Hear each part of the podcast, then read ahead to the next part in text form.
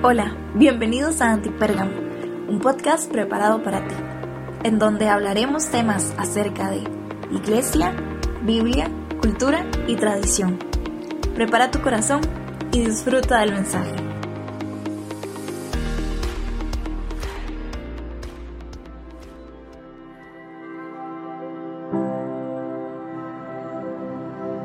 Hey, hola, ¿cómo están? Bienvenidos a Antipérgamo. Les saluda Gustavo Campos. Bueno, todos me centavo. Eh, soy el creador y autor de este podcast. Eh, Antipérgamo. Ya estamos por el episodio 78 y estoy acá en San José, Costa Rica, con una buena taza de café.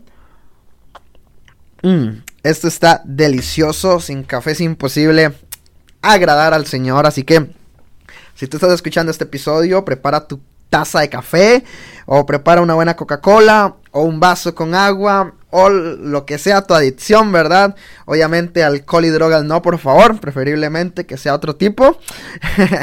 Nada, solo quería saludarlos y, y disfrutar este, este inicio.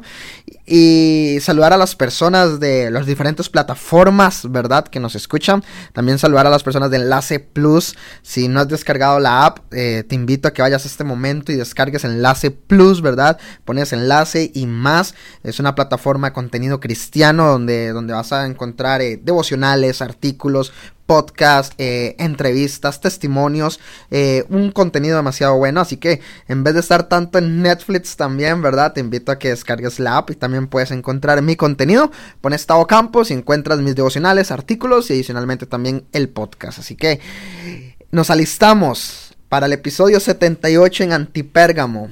Así que saca tu papel y lápiz para aprender Estamos con el tema de religiones y como lo mencioné la semana pasada, hoy por hoy las personas de distintas religiones o las distintas eh, eh, religiosas que hay, ¿verdad? Son vecinos de nosotros. Hoy por hoy tenemos hindúes, tenemos budistas, musulmanes, cristianos también que se han movilizado mucho y todos podemos estar juntos en la misma comunidad. La semana pasada ya había iniciado como con una frase que decía, las religiones comienzan con una historia. Normalmente inician con una historia crecen, maduran y va a impactar la vida de, de, ciertas personas, ¿verdad? Entonces, hoy vamos a hablar del episodio 78, vamos a hablar del budismo. Bueno, eh, la India es la cuna del budismo. Normalmente es toda esta parte asiática, ¿verdad? Son los que tienen más estas religiones, ¿verdad? Eh, Buda fundó la religión. Y curiosamente, eh, esta persona Buda se crió en la tradición hinduista. O sea, si no has escuchado el episodio anterior, que lo hemos titulado Vaca Sagrada, debes de ponerle un alto ahorita y regresarte, porque tal vez voy a mencionar algunas cositas que hemos venido hablando. Entonces, claramente, si sabemos que Estoy diciéndote ahorita que Buda se crió en la tradición hinduista, ya mínimo ya, si escuchaste el episodio anterior, sabes a lo que me refiero. Entonces no voy a poder como regresarme, así que necesito que, que, te actualices con el episodio anterior. Buda, eh, volviendo al tema, ¿verdad? Él se desilusionó por diferentes circunstancias de una respuesta que le ofrecía el hinduismo. Claramente, por eso tenemos tantas religiones, ¿verdad? Que la gente busca una respuesta, busca algo con que sentirse cómodo, algo con que identificarse, ¿verdad? Y esta persona Buda abandonó su hogar y él estuvo en el bosque y tuvo una experiencia conocida como la iluminación. Ahorita más adelante vamos a hablar acerca de eso, ¿verdad? Buda a lo largo él enseñó que el problema de la vida era el sufrimiento y que la solución era pensamientos correctos, acciones justas y buenas obras. Entonces, prácticamente la, la, la parte de Buda fue como, ok, esto, esto que estamos viendo es solo sufrimiento. Entonces vamos a empezar a crear algo diferente con pensamientos correctos, acciones justas y buenas obras. Después de esta experiencia que Buda tuvo, él reunió un grupo de discípulos y empezó a predicar su doctrina. Ahora, yo quiero hacerte una pregunta. Recuerda que estoy vinculando pequeñas características de las otras religiones con nuestro cristianismo. Y yo quiero hacerte una pregunta. ¿Hemos pasado tiempos difíciles o de sufrimiento? ¿O y tal vez hemos tenido a nuestro alrededor personas a nuestro lado que nos están apoyando o que nos juzguen. Yo quiero, yo quiero hablar de este tema porque Buda, eh, él pasó un abandono de hogar, primeramente. Después de eso, vio que el problema de la vida era el sufrimiento. Ahora, creo que todos hemos pasado tiempos difíciles de sufrimiento. Ahora, las personas que tenemos al lado o nosotros mismos somos los que juzgan o somos los que apoyamos. ¿Qué tipo de cristiano eres? ¿El que pasa señalando o el que pasa amando? Pues, ¿por, ¿por qué te menciono esto? Porque Buda se desilusionó de su religión. Ahora yo quiero decirte esto. Esperemos que el hermano que tenemos al lado en nuestra iglesia o fuera de nuestra iglesia no se desilusione de nosotros, no se desilusione de Jesús. Muchas veces la gente sale hablando mal de Jesús por nuestro testimonio, o tal vez porque no hemos apoyado a la gente en tiempos de sufrimiento o tiempos difíciles. Yo he sido criticado, pero también he estado criticando. Yo he sido juzgado, pero también he juzgado. Yo he amado, pero también me han amado. Entonces, con Antipérgamo, con esta serie, es un reto de que todos tenemos sufrimientos. Todos, todos, todos. Pero nosotros, ¿qué tipo de cristianos queremos ser? ¿El cristiano que va a apoyar? ¿O el cristiano que va a más bien hundir más? Así que quiero dejarte como esa primera capsulita ahí antes de hablar más de las características del budismo. Otra de las características del budismo es que ellos tienen un expansionismo y celo misionero.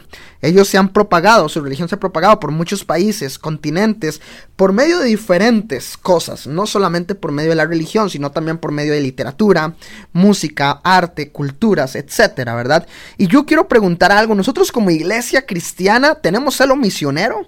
Primero que nada, ¿verdad? Yo hoy por hoy pregunto a muchas iglesias, a muchos líderes, eh, mira, ¿en tu iglesia hay misiones? No. Pues ¿cómo vamos a hacer el nombre de Jesús famoso?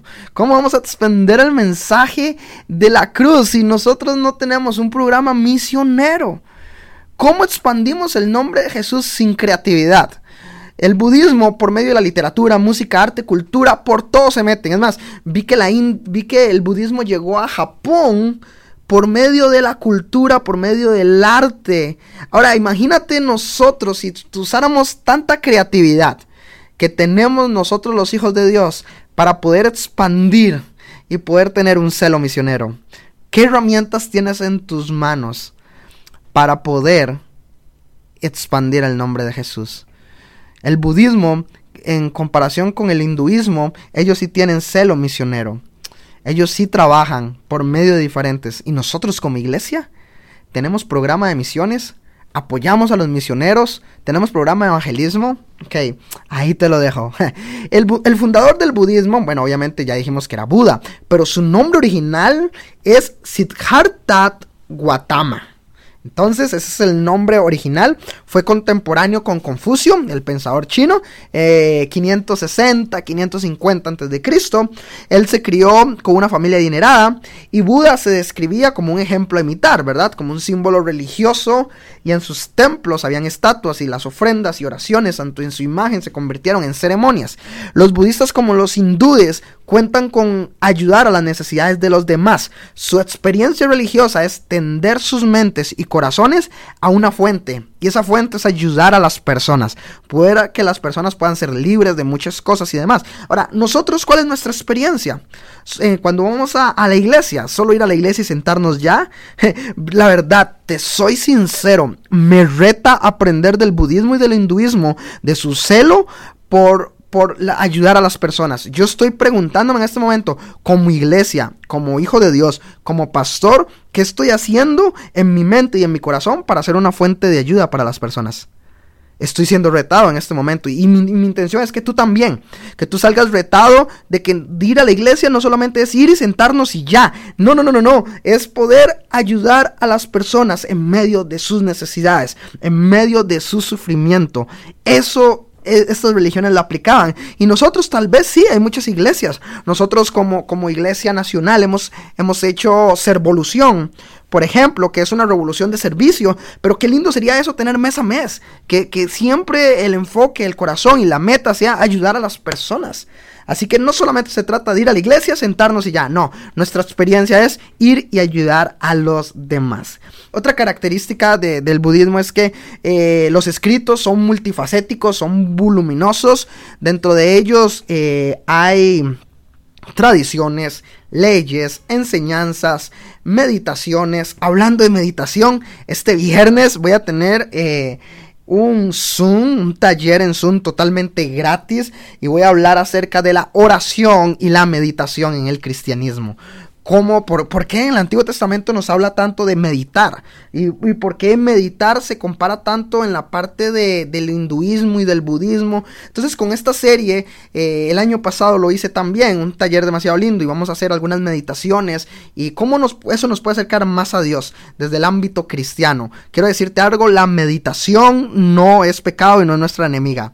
Nada más quiero decirte eso, es un spoiler y vamos a hablar acerca de la meditación y la oración juntos en el cristianismo. Así que te espero este viernes 8 pm hora Costa Rica. Listo. fin del espacio publicitario. Totalmente gratis. El budismo ofrece, ¿verdad? Ya volviendo en tema, muchas creencias y prácticas, ¿verdad? La enseñanza del budismo tiene como esa cosmovisión de que el mundo es malvado, ¿verdad? Y ellos lo que desean promover es como una vía de escape. El budismo, a diferencia del hinduismo, es como más universal, ¿verdad? Ellos lo que han buscado o han encontrado es como dar más protección y sustento. Y ellos interpretan todas las enseñanzas de Buda con el fin de ofrecer ayuda a las personas para que puedan alcanzar su destino. Tengo otra pregunta. ¿Está la iglesia preparada a ayudar a otras personas a encontrar su destino? a encontrar su propósito, porque eso es lo que ha propagado el budismo. El budismo se esparza por los pueblos de manera vital y de manera estable y nosotros como iglesia también podemos hacer eso, ayudar a los otros a encontrar su propósito en Cristo Jesús. Y el budismo, parte de sus enseñanzas, parte de su cosmovisión, tiene un sendero, ¿verdad? Que fue en ese sendero de iluminación donde obtuvo eh, Buda todo lo demás, ¿verdad? Y para vivir de una manera ética. Buda rechazó las creencias hindúes que hablamos la semana pasada y él formó estas cuatro nobles verdades. Solamente quiero mencionarlas para que lo tengas como conocimiento. Eh, Buda eh, las cuatro verdades que él tiene es que número uno, toda la vida es sufrimiento. Número dos, todo sufrimiento surge de un apego al deseo. Número tres, si no hay apego al deseo, no hay sufrimiento. Y por último, cuatro, y por último, ya decir por último cuatro, nada que ver, ¿verdad? Y por último, para finalizar, practicar el camino óctuple, ya vamos a hablar de eso, es para no tener deseo y por ende no tenemos deseo, no tenemos sufrimiento, ¿verdad? Esas, esas son las cuatro verdades que ofrece el budismo. Y, el camino óctuple, y ya con esto quiero meterme un poquito más a, un, reto, a, como nosotros como hijos de Dios y comparándolo con el cristianismo, el, el camino óctuple es una serie de ocho secciones entre creencias, determinaciones morales, vida de meditación. Eso es lo que más trata y lo que más trabaja lo que es el budismo. Ahora, una de las etapas de ellos, de las ocho que tiene, que fue la que más me llamó la atención, porque no vamos a entrar en tema doctrinal del budismo. Nada más quiero mencionarte una que me llama mucho la curiosidad. Y es que una de las etapas de ellos es la vida moral. Y ellos se enfocan en esto. Oiga, présteme atención porque esto me encanta. Ellos se enfocan en hablar lo correcto, en tener una conducta correcta y en y en tener una ocupación correcta. Y eso quiere decir que ellos se abstienen del chisme, se abstienen de los rumores y se abstienen de las palabras duras. Yo ocupo saber si hay un, un, cristiano sincero en este momento que diga, yo ocupo esa etapa. Nosotros los hijos de Dios ocupamos hablar lo correcto, nosotros los hijos de Dios ocupamos una conducta correcta, nosotros ocupamos una ocupación correcta y ya dejémonos de chismes, dejémonos de rumores, dejémonos de palabras duras. Todo cristiano necesita aprender esta verdad. Ahora, los budistas tienen un camino óctuple. Los budistas tienen eso.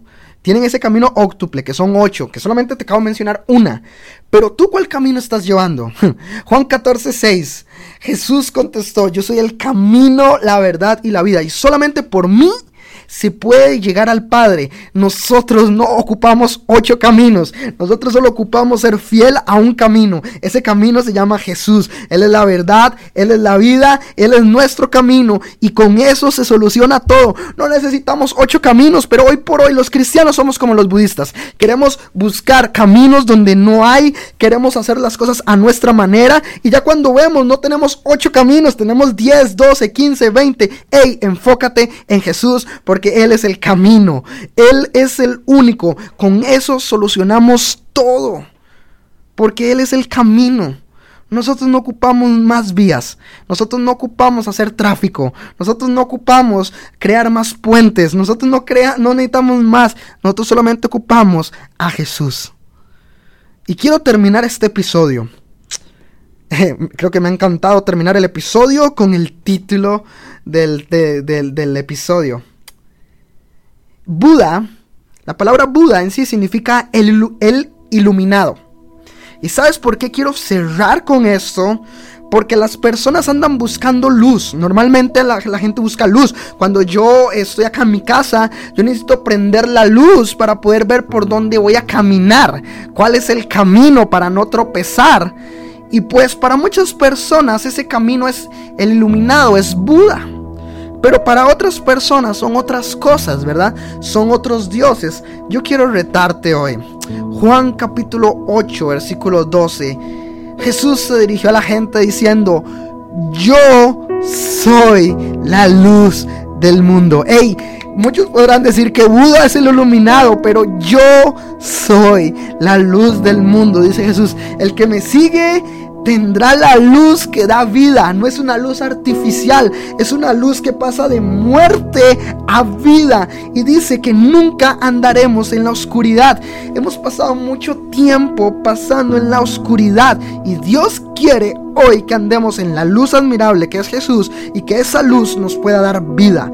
El que sigue a Jesús puede entender, el que sigue el único camino, puede entender que es la luz del mundo, que es la luz que nos va a guiar a toda verdad, que nos va a guiar a todo lo que nosotros necesitamos. Pero no tan solo se queda ahí, nosotros también lo somos. Mateo capítulo 5, 14 al 16. Tú también eres el iluminado, no solo Buda, tú también eres iluminado. Dice Mateo capítulo 5, 14 al 16. Dice Jesús, ustedes son la luz de este mundo también. Y una ciudad en, en lo alto de un cerro no puede esconderse ni se enciende una lámpara para ponerla debajo de un cajón. Antes bien, se pone en alto para que alumbre a todos los que están en la casa. Del mismo modo, procuren ustedes que su luz brille delante de la gente. ¿Para qué? Para que viendo lo que ustedes hacen, todos puedan alabar al Padre que está en el cielo.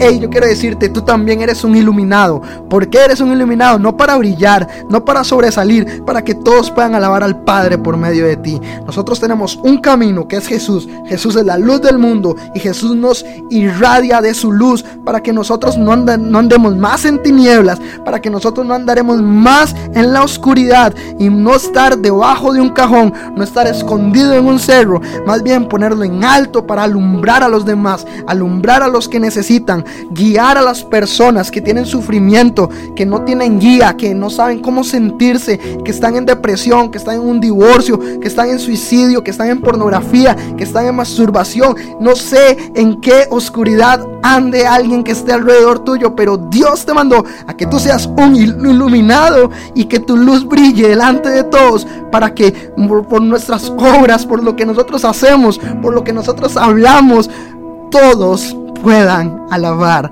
al Padre que está en el cielo. Wow, no, no, no, no hay mejor manera de cerrar este episodio.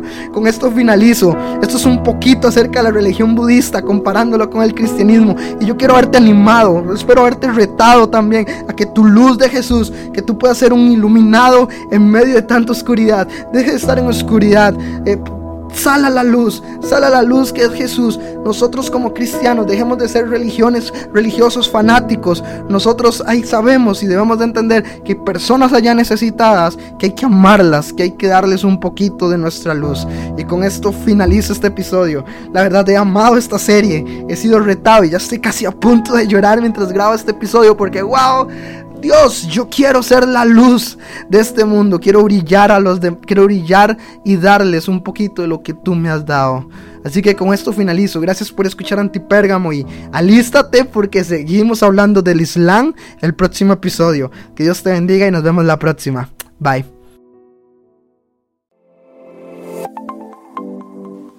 Gracias por conectarte con nosotros.